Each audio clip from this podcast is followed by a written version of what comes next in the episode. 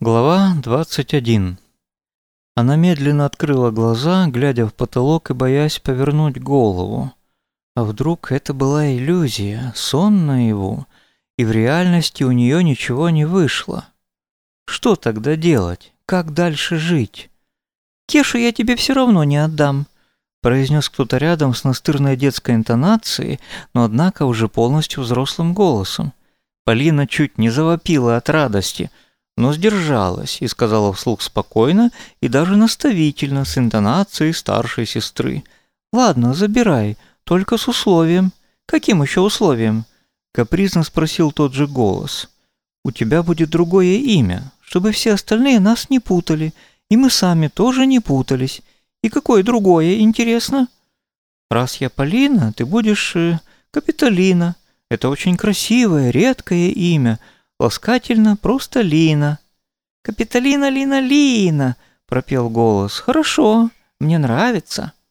Есть и еще варианты ласкательного сокращения этого имени, сказала Полина. Капа, капочка, капуля. И капуся, да?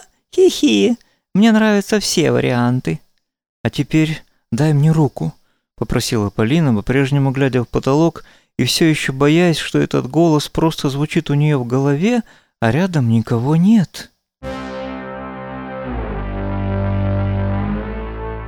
Но в тот же миг она почувствовала прикосновение теплой живой руки, на этот раз вполне ощутимое.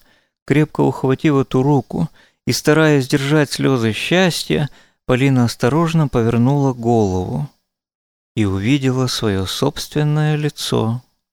Только маленькая родинка была не на левой, а на правой щеке, то есть на левой, конечно.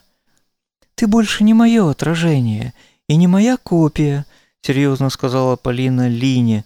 «Ты самостоятельная, отдельная личность. Это хорошо?» — спросила Лина тоже очень серьезно.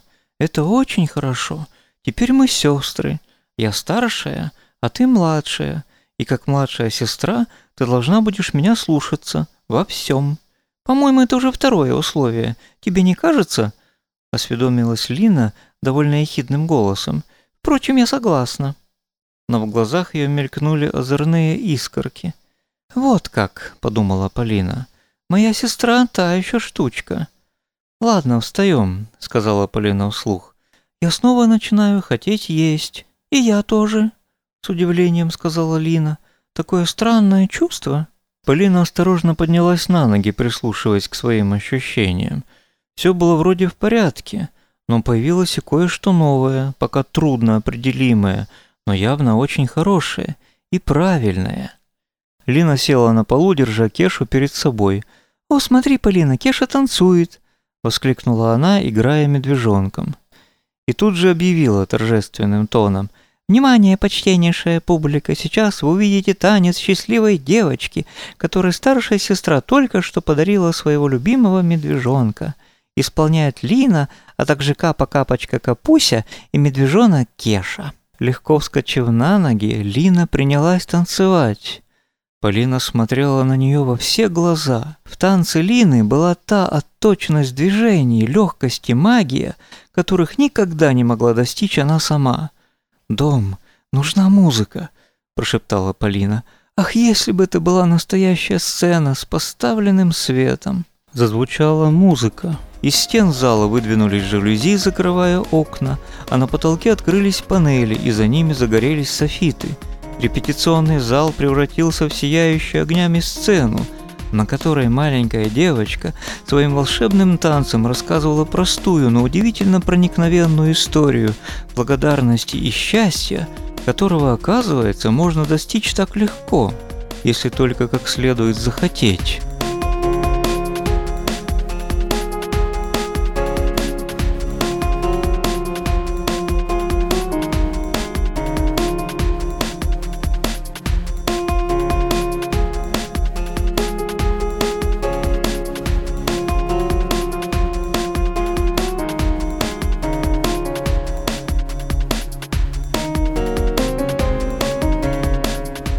«Дом, запиши все это», – прошептала Полина. «Запиши во всех деталях каждое движение, каждую ноту, каждую улыбку и взгляд. А я это потом нарисую, обязательно нарисую. так, как никто еще не рисовал. По залу будто пролетел легкий порыв ветра, и Полина поняла, что дом ее услышал и сделает все как надо.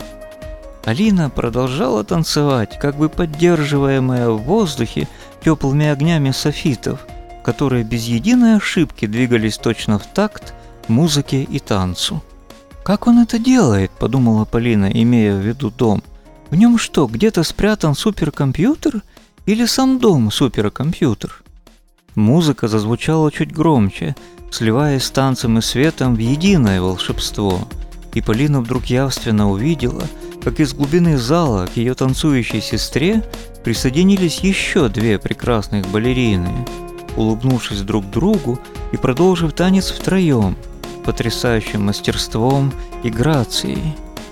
Обернув свое лицо к Полине, первая из этих балерин сказала ей уже не маминым, а своим собственным мягким голосом.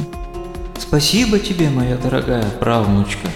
Ты сделала все самым наилучшим образом, так, как могла сделать только ты. Спасибо тебе и от меня, моя дорогая внучка», тоже своим собственным серебряным голосом подхватила вторая балерина.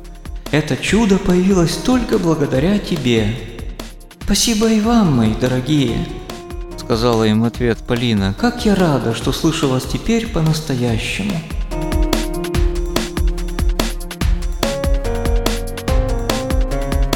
Обе балерины улыбнулись и поклонились ей, а затем вновь отступили в глубину зала и тихо растаяли под затухающую музыку.